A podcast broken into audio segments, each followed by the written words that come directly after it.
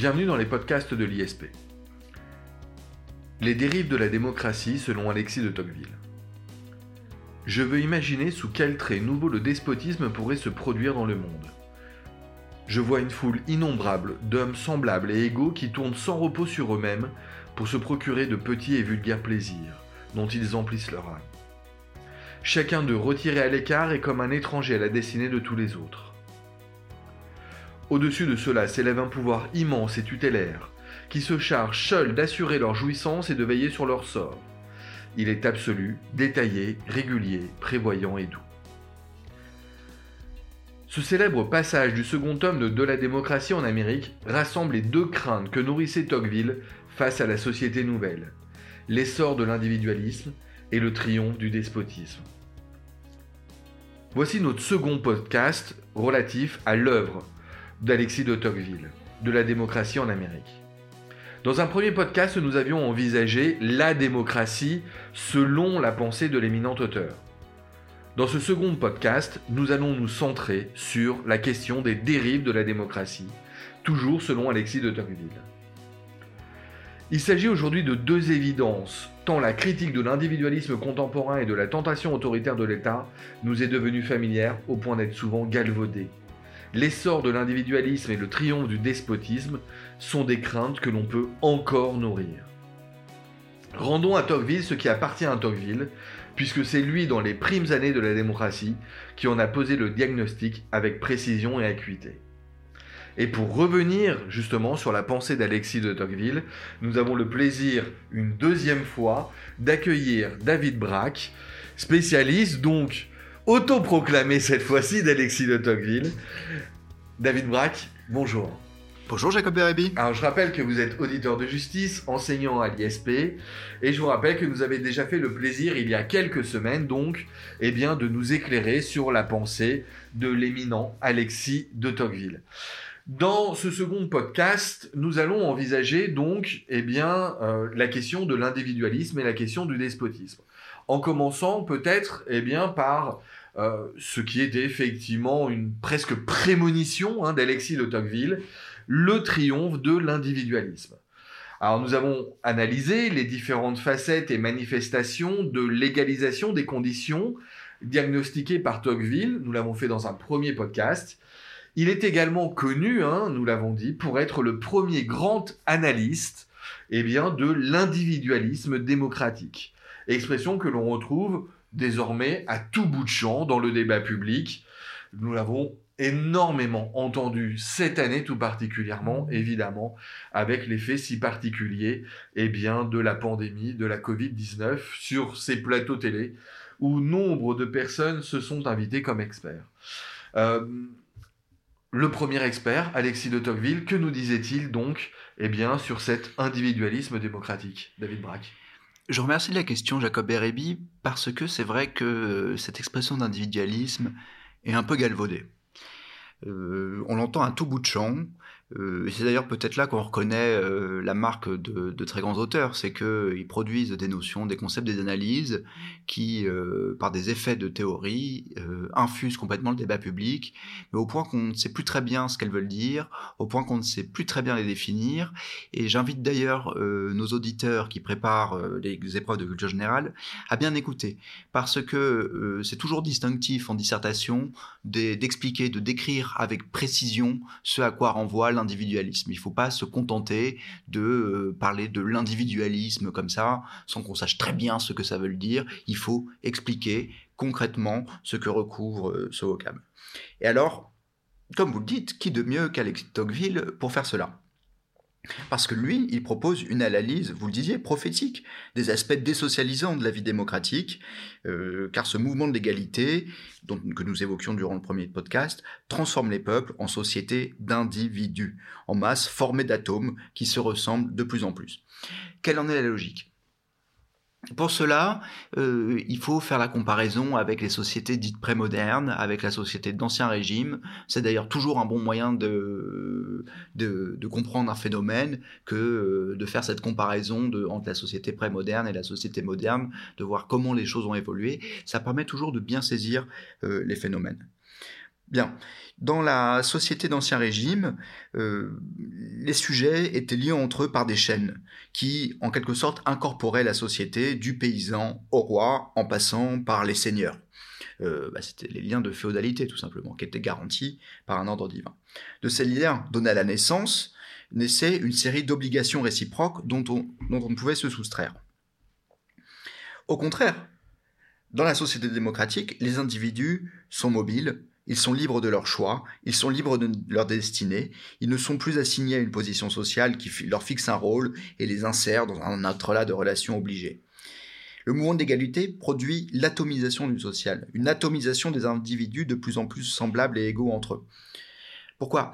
Parce que justement, puisque les individus ne sont plus assignés à une place obligée qui les lie les uns aux autres, ils ont tendance à se replier sur eux-mêmes. Évidemment, la logique propre euh, la trajectoire propre d'un individu est un peu celle d'un atome. Il se, il se lie après que ceux qui, qui lui ressemblent, il s'assemble avec eux, qui se ressemblent s'assemblent finalement, mais tend à s'éloigner, à se fermer au corps entier de la société. Or, c'était ça que, que garantissaient la société, les sociétés aristocratiques, c'était ces liens obligés qui garantissaient un lien de, de, de chacun avec les autres. Alors, vous l'avez dit, cet individualisme, c'est l'atomisation hein, presque de la société au niveau de l'individu. Euh, tous semblables, chaque individu pris en tant que tel, eh bien, pourrait donc penser à lui-même et seulement à lui-même. Et pourtant, euh, j'ai immédiatement une question. Encore une fois, je vais nous transposer dans notre monde, dans notre société contemporaine j'ai quand même le sentiment que, à côté de cet individualisme que l'on affirme et que l'on proclame comme un des mots de notre société contemporaine, il y a aussi, euh, peut-être est-ce l'utopiste euh, chez moi qui l'envisage, mais il y a aussi des vagues de solidarité, une réelle solidarité. Et puis c'est peut-être pas nouveau, c'est peut-être pas seulement cette année que l'on le constate. Euh, il y a toujours eu ces vagues de protestation et d'indignation euh, face au malheur qui frappe régulièrement tel peuple, tel groupe, tel individu. Euh, aujourd'hui, euh, la considération ouïghour est quelque chose qui est extrêmement prégnant, y compris chez les sportifs. comment expliquer donc ce paradoxe entre cette société que l'on dit toujours plus individualiste et pourtant ces mouvements de solidarité? Tout à fait. Alors, je voudrais juste faire une petite distinction. Il faut bien faire attention. Euh, nous parlerons pas tout à fait de la solidarité instituée, pour que ce soit clair pour nos auditeurs, que c'est de la solidarité instituée par les mécanismes de l'État qui garantit des systèmes de redistribution sociale. Oui, c'est la solidarité nationale dont il est question. Voilà. On, qui s'explique par le progrès de la ressemblance humaine que nous, que nous analysions dans le premier podcast. Là, comme vous le disiez bien, on parle bien de ces mouvements d'indignation, de compassion. Cette fraternité. Voilà, exactement mais cette, cette fraternité un peu, un peu imprécise, un peu, un peu générale, un peu universelle, qui ne se pose pas sur un objet toujours précis, qui a des contours euh, un peu vaporeux.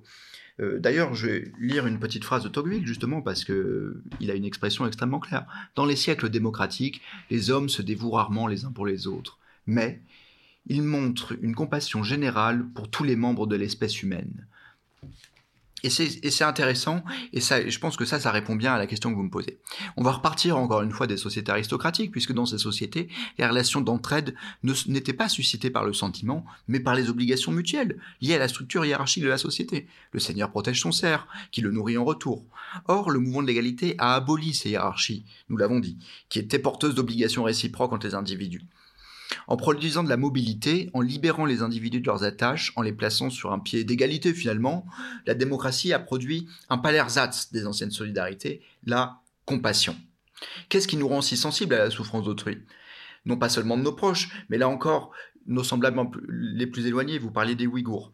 Eh bien, cette logique compassionnelle, Tocqueville l'explique ainsi. C'est le processus d'égalisation des conditions dont nous parlions durant le premier podcast. Finalement, c'est l'idée, c'est un affect, c'est un principe moral, c'est un sentiment enraciné au plus profond de l'individu démocratique que l'autre est son semblable, et voyant l'autre souffrir, il prend peur, car il se voit souffrir en quelque sorte. Et c'est ça finalement la logique profonde de ces grands mouvements. derrière la fraternité et la solidarité, il y aurait une projection égoïste et individualiste. Exactement, c'est ça l'idée de Tocqueville, c'est que finalement, tous les hommes ayant à peu près la même manière de penser, de sentir, chacun d'eux, à un moment, peut en quelque sorte, euh, peut juger, peut se représenter les sensations de tous les autres. comme le dit Tocqueville, il jette un coup d'œil rapide sur lui-même, cela lui suffit. Il n'y a donc pas de misère qu'il ne conçoive sans peine et dont il est un instinct. Mais ainsi que le note Tocqueville immédiatement, ce sentiment de compassion à l'endroit de l'humanité tout entière perd en force ce qu'il gagne en extension. C'est un peu une badale évidente, mais voilà, c'est cette logique qui pousse à, souffrir euh, du spectacle du Maillard d'Autry. Là, je vais revenir à Myriam de, Revaud-Dallon, que nous citions euh, durant le premier podcast.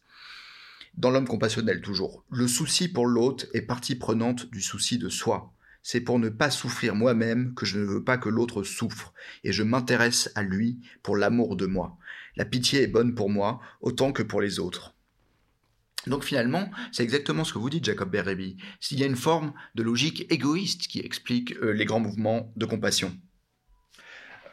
Alors, revenons sur la question aussi de l'exclusion que nous avons abordée dans le premier podcast. Euh, la question de l'exclusion s'oppose euh, naturellement à la question euh, et au concept de légalisation des conditions. Euh, on l'a dit, l'égalisation des conditions a poussé les sociétés à lutter contre la pauvreté. Aujourd'hui, c'est même un axe politique public central dans toutes les sociétés, on va dire, à tout le moins modernes. Pourtant, on le voit bien aujourd'hui, la compassion démocratique pardon, que vous venez d'évoquer euh, ne s'étend pas au point d'avoir mis tout le monde sur un pied d'égalité. On n'est pas dans ce modèle de l'égalité parfaite. Il y a toujours des plus riches, il y a toujours des plus pauvres, et il y a toujours plus de distance entre les plus riches et les plus pauvres. Euh, on peut penser aussi aux nouveaux travailleurs pauvres, euh, des gens qui travaillent, hein, qui ont euh, euh, un contrat à durée indéterminée, parfois qui sont même avec le statut de fonctionnaire et qui sont pourtant SDF. on pense évidemment aux migrants, on peut penser à d'autres situations, je, je, pense à des mères célibataires qui n'ont pas encore bénéficié pleinement de l'égalité homme-femme qui sont donc dans une situation plus difficile encore. Euh, voilà, comment expliquer encore une fois cette exclusion de certaines catégories de personnes alors que Tocqueville euh, porte cette égalisation des conditions et porte cette idée effectivement eh bien que euh, même l'individualisme pousserait une certaine solidarité? Alors, tout d'abord, je, voudrais faire une, petite précision. La pensée de Tocqueville n'est pas une pensée absolument mécanique. Comme je disais dans le premier podcast, il résonne tantôt à la façon du journaliste, tantôt à la façon du philosophe, tantôt à la, tantôt à la façon du sociologue. Euh, de la démocratie en Amérique est un ouvrage euh, qui est vraiment très attentif à la pluralité des manifestations de la démocratie, et la démocratie a des dynamiques contraires. Donc, voilà, ce que vous, soulignez avec cette question des travailleurs pauvres, des mères célibataires, euh, des SDF, euh, peut-être des migrants aussi, c'est cette question très contemporaine qui est celle de la précarité, qui est quand même une, des, aspects particuliers des inégalités. Et effectivement, moi je crois que ça ne, ça ne contredit pas euh, la thématique de l'égalisation des conditions euh, dont nous avons largement discuté durant le premier podcast. Il faut bien comprendre que la démocratie, ce sont aussi des dynamiques contraires, ce sont des dynamiques parfois convergentes, parfois divergentes, toujours en tout cas euh, concomitantes, qui s'articulent avec les autres. Il n'y a pas chez Tocqueville une espèce d'idée unique où tout converge dans un sens avec un modèle explicatif extrêmement clair. Donc, pour répondre plus précisément à, votre question, c'est justement euh, ça qui est intéressant, c'est qu'il y a une sorte de mouvement contradictoire à partir de la même origine. Je dirais que l'égalisation des conditions, elle produit de l'égalité, mais en même temps, elle produit de la déliaison, de l'individualisme. Nous, venons d'en parler euh, dans mon première question, du repli sur soi, et finalement une forme d'abandon des structures sociales traditionnelles qui protégeaient les individus. Euh, finalement, c'est l'idée que cette société individualiste produit des, individus atomisés, des, des, individus désaffiliés, des individus qui ne sont plus inscrits dans ces systèmes de protection sociaux, non pas de la sécurité sociale, mais par l'appartenance à une communauté. C'est toutes les thématiques de la fin de la structuration du prolétariat et des classes populaires par les syndicats, par le Parti communiste, qui donnait, si vous voulez, une unité, un cadre, euh, un cadre de vie, des ressources, au-delà des simples ressources économiques, mais des, ressources euh, de, se faire aider par euh, le voisin, de se faire aider par le parti, de se faire aider par le, le syndicat. Tout le monde était ensemble à l'usine. La société des individus, qui est une société des individus donc désaffiliés, produit ces individus autonomes et certains tombe en dehors de toute euh, régularité, euh, de schéma social, de protection sociale. Ce sont toutes les thématiques de la flexibilisation du marché du travail, la fin des appartenances collectives organisées, moi je le disais, par l'usine et les syndicats, ou alors même la fameuse thématique très euh, prégnante aujourd'hui de l'ubérisation de la société. Tout ça renvoie la même chose, à cette thématique de, l'individualisme démocratique que décrit Tocqueville. Que voilà, les individus sont délaissés en réalité euh, par, euh, par les structures sociales. Ils sont désinscrits, désincorporés. Finalement, ils se retrouvent seuls face à eux-mêmes. Et c'est ça qui explique cette thématique, euh, cette nouvelle forme de la précarité, absence de sécurité dans plusieurs dimensions de la vie, permettant aux personnes d'assumer leurs responsabilités élémentaires et de jouir de leurs droits fondamentaux, financiers, mais aussi affective relationnelle. C'est ça la définition de la précarité, et ça s'explique parfaitement bien par, euh, par l'analyse tocquevillienne de l'individualisme démocratique. Alors, David Braque, euh, on comprend que euh, dans de la démocratie en Amérique et dans la pensée d'Alexis de Tocqueville, il y a la mise en évidence hein, de ces paradoxes, de ces contradictions qu'il essaye de lever on a parlé, hein, on a envisagé l'égalisation euh, qui se confronte à l'exclusion, euh, l'individualisme qui se confronte à la solidarité. Euh, ça n'est pas les seuls paradoxes qui, évoque. On arrive à la partie de l'œuvre de Tocqueville que je préfère. Je ne suis pas le spécialiste d'Alexis de Tocqueville comme vous l'êtes, mais c'est la partie de son œuvre qui euh, m'a le plus séduite euh, par, euh, par l'intensité de la réflexion qu'il produit, c'est lorsqu'il évoque ces notions de despotisme doux et de tyrannie de la majorité. J'adore ces formules proches de l'oxymore et qui là encore révèlent des paradoxes fondamentaux. Après l'individualisme, hein, l'autre crainte de Tocqueville, elle concernait eh bien, cette émergence d'un despotisme doux. J'ai l'impression que euh, Alexis de Tocqueville décrit la société qui est la nôtre aujourd'hui, au moins dans l'esprit de certains. Mais absolument. Et, là encore, c'est là que, la pensée de Tocqueville est absolument fascinante. C'est que il a été attentif au premier mouvement de la démocratie et il a repéré ces, euh, dynamiques euh, fondamentales sur lesquelles nous nous appuyons encore aujourd'hui euh, pour, pour discuter, pour analyser. Donc effectivement, le, despotisme doux, c'est le deuxième grand chapitre, si je puis dire, de la critique de la démocratie proposée par Alexis de Tocqueville. il faut ici faire le lien entre l'individualisme que nous venons d'étudier et la survenance de ce despotisme doux la logique est la suivante, c'est que à mesure que la société démocratique s'éparpille en une masse d'individus égaux, séparés les uns des autres, des affiliés, bon, nous sommes déjà largement revenus sur ces thèmes, ceci finalement laisse toute licence, il laisse quasiment physiquement toute la place à la puissance d'un État gigantesque, tutélaire, doux, despotique. Dans leur immense majorité, les individus étant de plus en plus égaux, un pouvoir immense et centralisé peut s'installer dans une espèce de face-à-face avec cette masse. Et on peut ici analyser le, rôle de la loi, cher à nos, à nos élèves, à l'aune de ce concept. Je lis Tocqueville, le souverain étend ses bras sur la société tout entière. Il en couvre la surface d'un réseau de petites règles compliquées, minutieuses et uniformes, à travers lesquelles les esprits les plus originaux et les âmes les plus vigoureuses ne sauraient se faire jour pour dépasser la foule. Il ne brise pas les volontés, mais il les amollit, les plie et les dirige. Voilà, c'est ça qui est plaisant chez Tocqueville aussi, c'est cette langue où, euh, quasiment littéraire, il y a la, philosophie. On est bien d'accord qu'il ne parlait pas de la crise sanitaire et de l'état d'urgence sanitaire. Et absolument. Et pourtant, quel écho donc, reprenons toujours cette, comparaison avec le monde ancien euh, qui marche bien chez Alexis de Tocqueville et qui encore est aussi quelque chose qui marche bien en dissertation pour bien saisir les, phénomènes. Bon, c'est évident, sous l'Ancien Régime, l'État n'avait pas les moyens d'assurer cette une telle mise sous tutelle de la population, du fait de la faiblesse de ses moyens administratifs, techniques. Et d'ailleurs, le pouvoir était dispersé entre les seigneurs, euh, entre seigneurs puissants qui empêchaient toute centralisation véritable, qui est intervenue euh, à partir de, bon, progressivement euh, durant le Moyen Âge et, et qui s'est vraiment concrétisée sous Louis XIV. Mais néanmoins, dans la société ancienne, il y avait des seigneurs extrêmement puissants qui pouvaient s'opposer à l'État.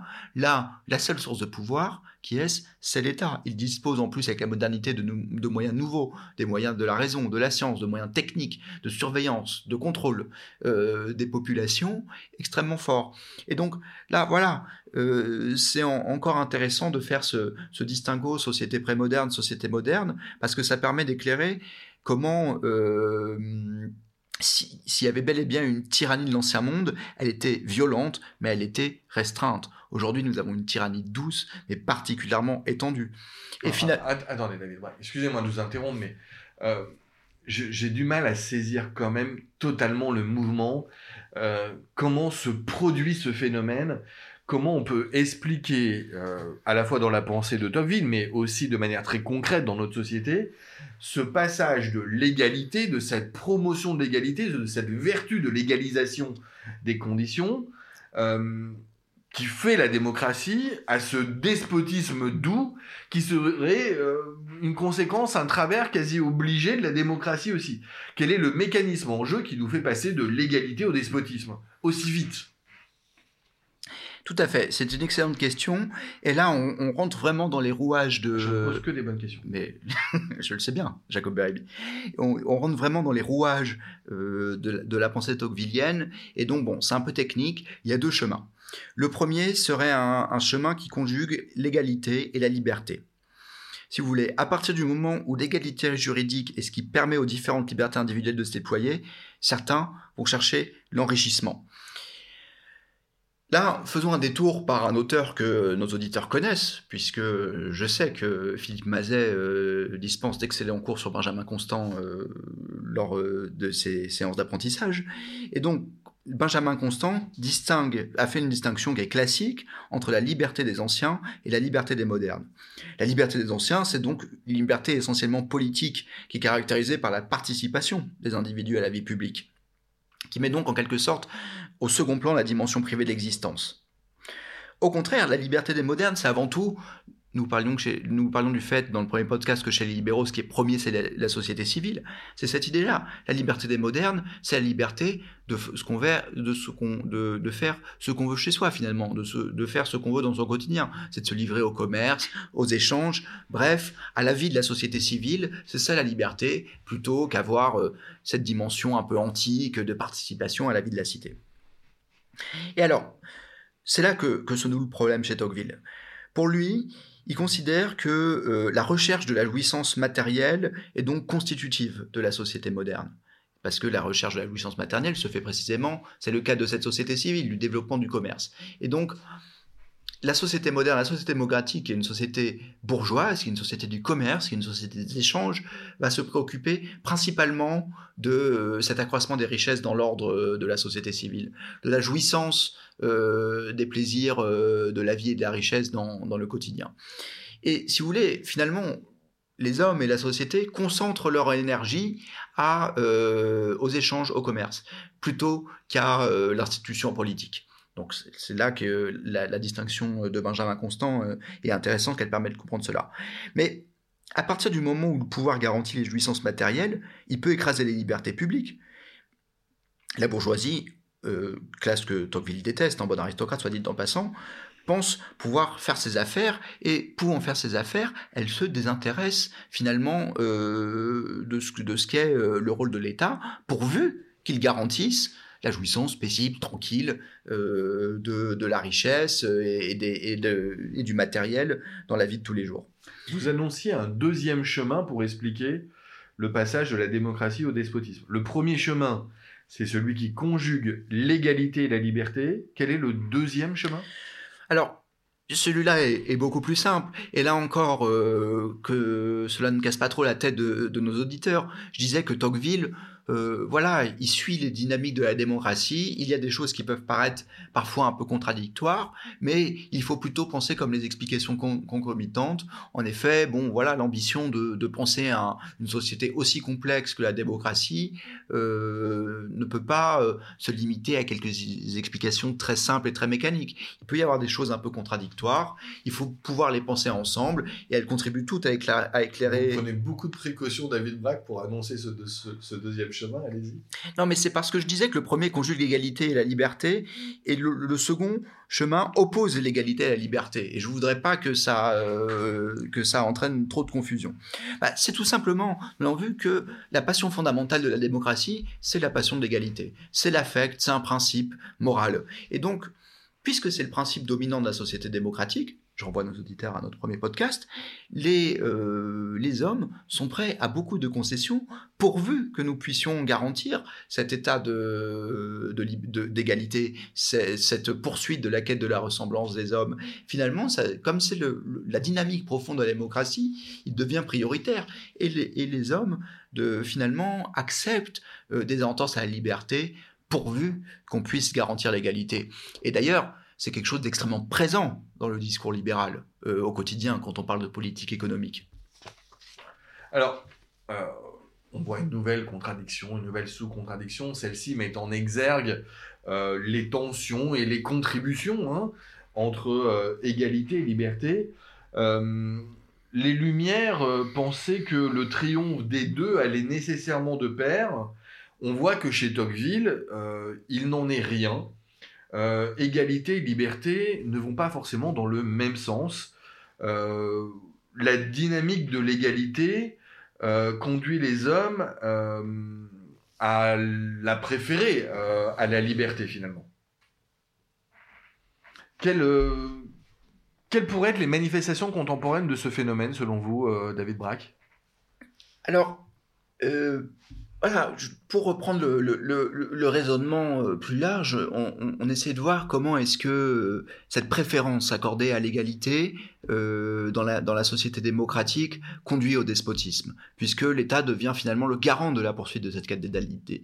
On, était en train de, de, parler plus largement de cette question du despotisme, du despotisme doux, de cet État bienveillant, euh, qui prend en charge les individus dans leur quotidien, euh, qui, les surveille, qui les berce finalement euh, du berceau jusqu'au tombeau. Je crois que c'est une expression que qu'emploie Tocqueville.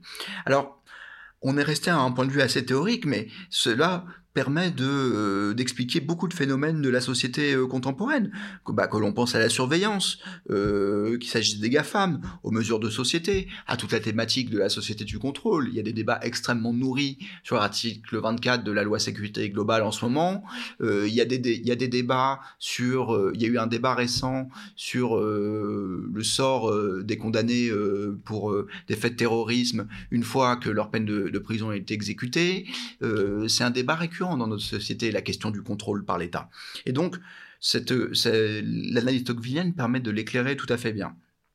Mais il y a bien d'autres dimensions de notre société que l'on peut rattacher à, cette analyse tocquevillienne. Le rôle de l'administration, Tocqueville diagnostiquait déjà l'affaiblissement du pouvoir politique face à elle. C'est aujourd'hui un serpent de mer du débat public, on en parle tout le temps, de cette place donnée à l'administration, au grand corps, aux fonctionnaires, à l'énarchie, selon l'expression de Jean-Pierre Chevènement. Et ça se repère aussi dans la multiplication des agences de toutes sortes qui ont pour rôle de réguler, en dehors quand même du rôle du circuit de la décision politique, des pans de la vie sociale. Hein, Haute autorité de santé, CSA, enfin on compte plus le, nombre d'agences publiques de régulation qui s'occupent de nous bien gentiment au, quotidien et qui s'inscrivent parfaitement dans cette, euh, dans cette conception euh, tocquevillienne de la démocratie. On peut penser à bien d'autres choses, la requête d'extension euh, du, champ d'intervention de l'État-providence et de ses effets correctifs sur les inégalités de revenus et de patrimoine qui euh, n'arrêtent pas d'augmenter. En France, les dépenses de protection sociale représentaient 30,6% du PIB en 2005 contre 34,3% en 2014. Aujourd'hui, en France, enfin en 2017, 78% des dépenses de santé sont prises en charge par l'assurance maladie et l'État. Et c'est une dépense qui est de plus en plus financée par l'impôt. Donc voilà, bon, comprenez-moi bien, moi je suis pas là pour critiquer l'État-providence. Et d'ailleurs, euh, j'invite bien euh, nos auditeurs à faire attention lorsqu'ils se saisissent de, ces sujets dans les dissertations. Il faut pas se lancer dans une diatribe euh, ultralibérale contemporaine de critique de l'État, puisque précisément, s'ils passent un concours administratif, c'est qu'ils veulent se faire recruter par le dit État. Donc il faut avancer avec nuance. Mais ces analyses tocqueviliennes permettent quand même pour peu qu'on les emploie avec mesure, avec, euh, avec précaution, de mettre en perspective, de restituer dans le temps long les logiques de la démocratie et la façon dont les, d'expliquer pourquoi et comment l'État est devenu euh, bah, ce grand gardien, euh, ce grand Deus ex du, du, social. Alors, David Braque, c'est particulièrement intéressant. Je trouve que lorsque l'on en vient au concret, on progresse. Euh, cette analyse de l'État comme puissance tutélaire, comme donc despote doux, hein, puisque ça serait la formule que euh, Alexis de Tocqueville retiendrait encore aujourd'hui, euh, elle fait écho à notre modèle politique français. En tout cas, c'est la pensée de certains et presque parfois d'une majorité. on ne se lasse pas de critiquer aujourd'hui dans notre société la place que prend notre État. Et d'ailleurs, quelle que soit la place qu'il prend. Euh, il se limiterait à l'État régalien et on le critiquerait euh, de ne pas être aussi providentiel qu'on l'espérait et il se, il se dirige vers un retour de l'État-providence et qu'on se désespère de le voir euh, d'abord exécuter son rôle régalien. comment, comment donc expliquer cette critique constante de notre État? C'est là que, que, que c'est intéressant parce que à partir du moment où l'État euh, prend en charge, euh, ambitionne de prendre en charge et euh, déclare prendre en charge des pans entiers de notre vie, qui est une forme de, démission des, citoyens vis-à-vis du pouvoir. Si vous voulez, ce qui est intéressant, si on, se replonge un peu dans l'histoire, il y a eu des famines tout au long du Moyen Âge. Euh, il venait à, personne l'idée d'incriminer le roi et l'État pour ces famines était plutôt expliqué par Dieu, par les mauvaises récoltes, enfin selon, ça dépendait. Et en fait, à partir du moment où, sous Louis XIV, en réalité, euh, les intendants généraux ont commencé à élaborer des sortes de plans prévisionnels des récoltes pour euh, assurer un, lissage un peu de la production et donc des ressources sur tout le territoire, dès qu'il y avait des famines quelque part, ça devenait la faute de l'État qui n'avait pas assez bien géré, qui n'avait pas, euh, ou alors d'un fonctionnaire corrompu ou d'un seigneur corrompu qui avait détourné le grain pour son bon profit et avait laissé mourir une partie de la population. Bon, ce, petit détour, il permet d'expliquer quelque chose aussi euh, euh, d'assez contemporain. On l'a vu avec la crise de la Covid-19. Et là encore, il ne s'agit pas de, critiquer ou de dire que c'est bien ou que c'est pas bien. Hein. Euh, je porte pas de jugement moral là-dessus, mais il faut restituer les phénomènes dans le temps long, dans les cadres de la pensée ici tocquevillienne. C'est intéressant. Dès qu'est survenue la crise, tout le monde s'est tourné vers l'État et, a attendu euh, de lui qu'il s'occupe de tout, qu'il fournisse des masques, des blouses, qu'il explique comment on devait faire ceci, comment on devait faire cela, qu'il ferme les magasins, qu'il les ouvre. Tout le monde a attendu de lui qu'il mette tout le monde au chômage partiel. Et voilà, je ne le critique pas, mais de fait, l'État a pris une place absolument extraordinaire dans nos vies. Euh, la société civile, face à des événements comme cela, a assez peu de capacité d'organisation et on se tourne vers d'autres puissances tutélaires euh, bah, et pour attendre d'elle qu'elle prenne en charge la situation. Et ça, c'est particulièrement vrai en France parce que nous sommes dans un pays où l'État a une place toute particulière. On dit qu'il est l'instituteur du, du, social. C'est une expression de Pierre Rosanvallon.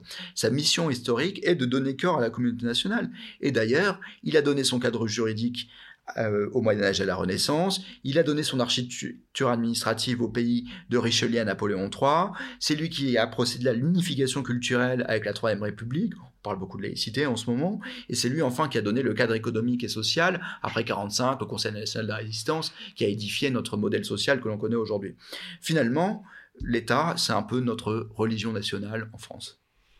Alors, bon, c'est clair pour ce que l'on nomme dans la pensée de Tocqueville le despotisme doux, on le voit effectivement euh, se traduire euh, dans l'opinion politique contemporaine. la partie que je trouve la plus, la plus intéressante de la pensée de Tocqueville, promoteur, s'il en est, de la démocratie, c'est sa capacité à immédiatement voir son travers peut-être principal. il nous livre une analyse de la tyrannie plus insidieuse hein, de la majorité. La tyrannie de la majorité, la tyrannie de l'opinion, la tyrannie de la mode. de quoi s'agit-il? Eh bien, effectivement, euh, c'est un autre aspect euh, du nouveau despotisme de la démocratie. Et euh, vous le disiez, il y a là un, oxymore assez intéressant parce que dans notre conception démocratique immédiate, la majorité, c'est pas le dépositaire de la légitimité politique, finalement, c'est connoté plutôt positivement. Mais Tocqueville craint énormément cette, cette priorité, en bon libéral d'ailleurs, à la, à, accordée à la majorité. Euh, en bon aristocrate. c'est une modalité de l'asservissement en démocratie.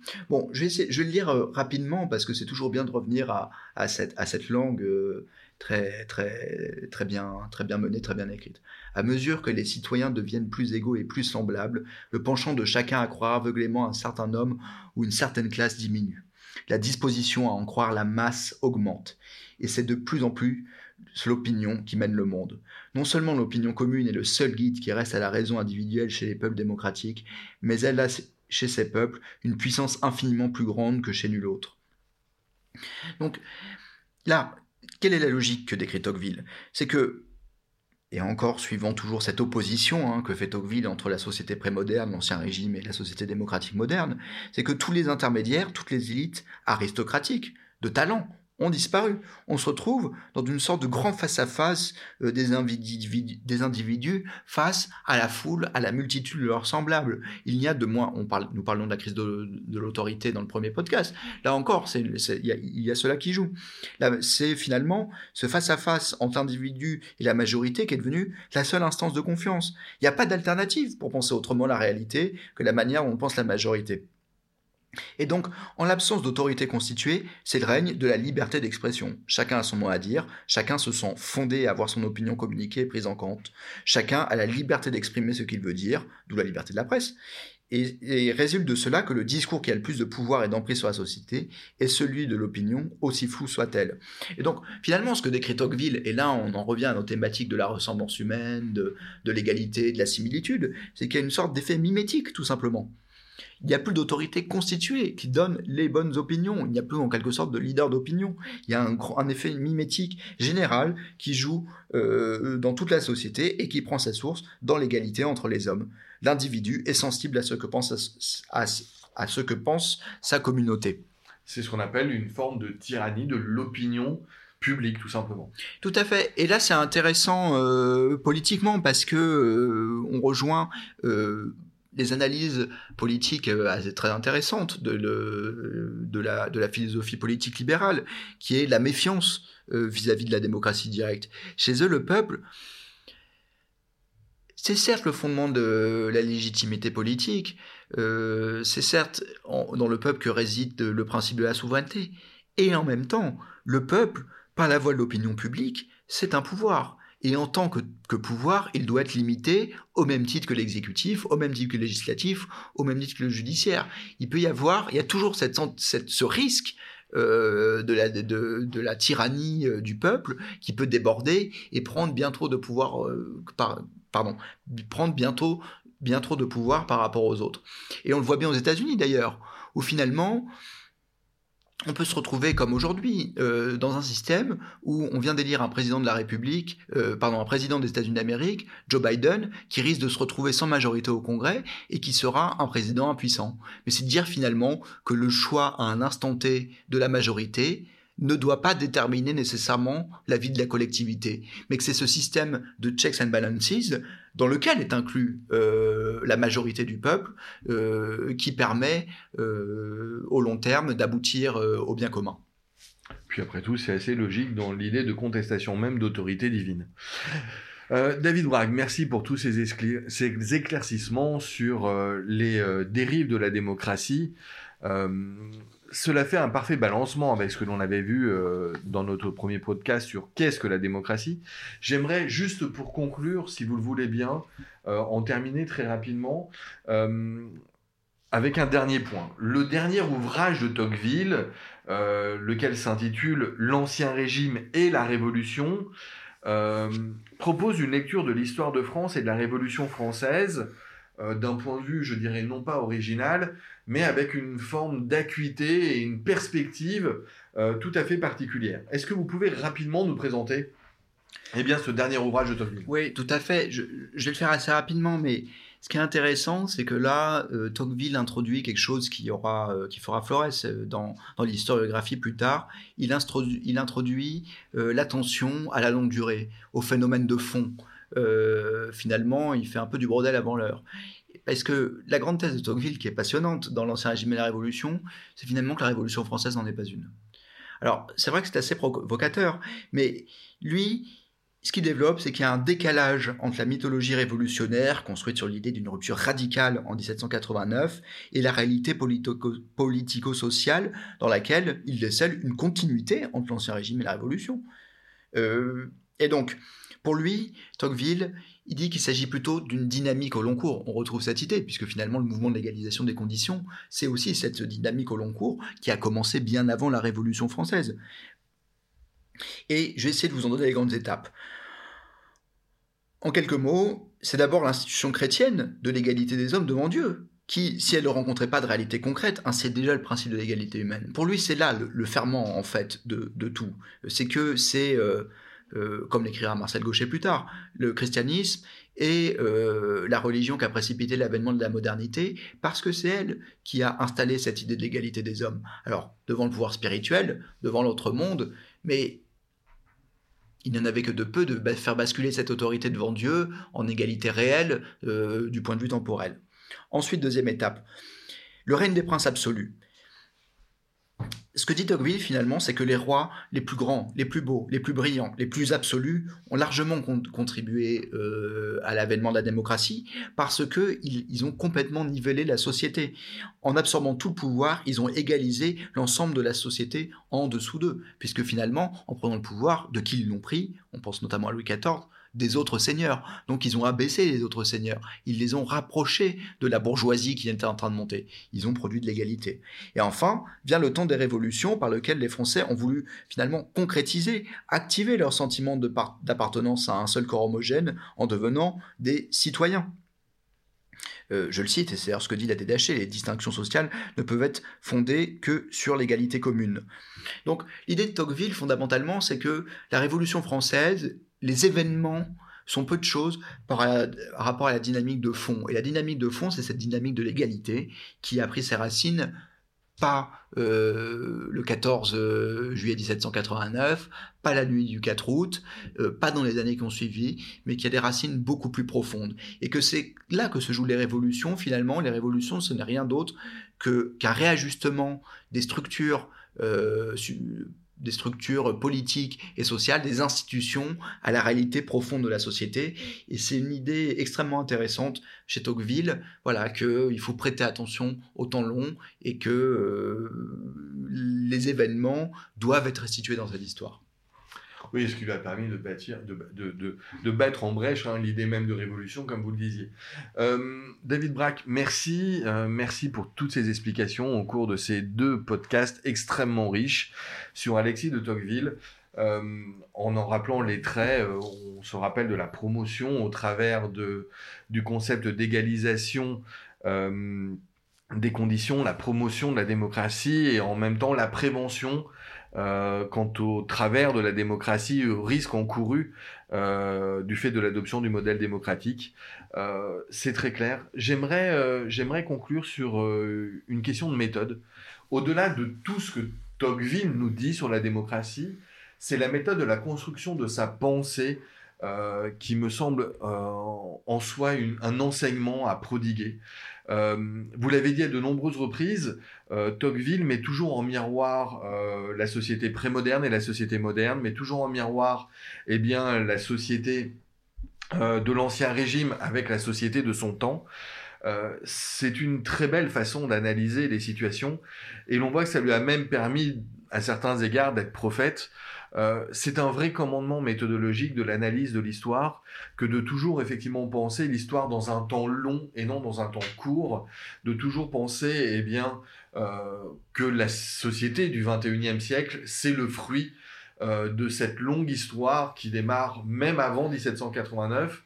En tout cas, c'est le fruit d'un siècle, le, le 20e, qui a été aussi difficile qu'on le sait. il y a toujours cette idée que euh, il est facile de faire des observations sur la société civile contemporaine, mais expliquer euh, les phénomènes euh, courants, ces mouvements, il faut en trouver trace dans leurs origines.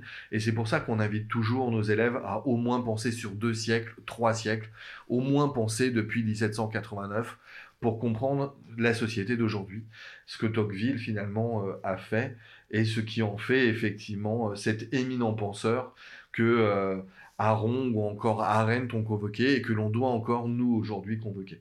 David Braque, merci pour tous ces enseignements et au plaisir eh bien, de vous entendre. Vous avez euh, d'autres auteurs fétiches? Vous avez d'autres penseurs? Eh bien écoutez, euh, j'ai quelque chose, euh, j'ai plusieurs choses dans la besace. Moi j'aimais beaucoup Max Weber, mais on y a déjà consacré quelques pages dans le BMA. je pense qu'un prochain... peut retrouver sur le site de l'ISP, hein, le bulletin d'actualité. David Braque est un fort contributeur et un fort heureux contributeur Très heureux. à notre bulletin d'actualité.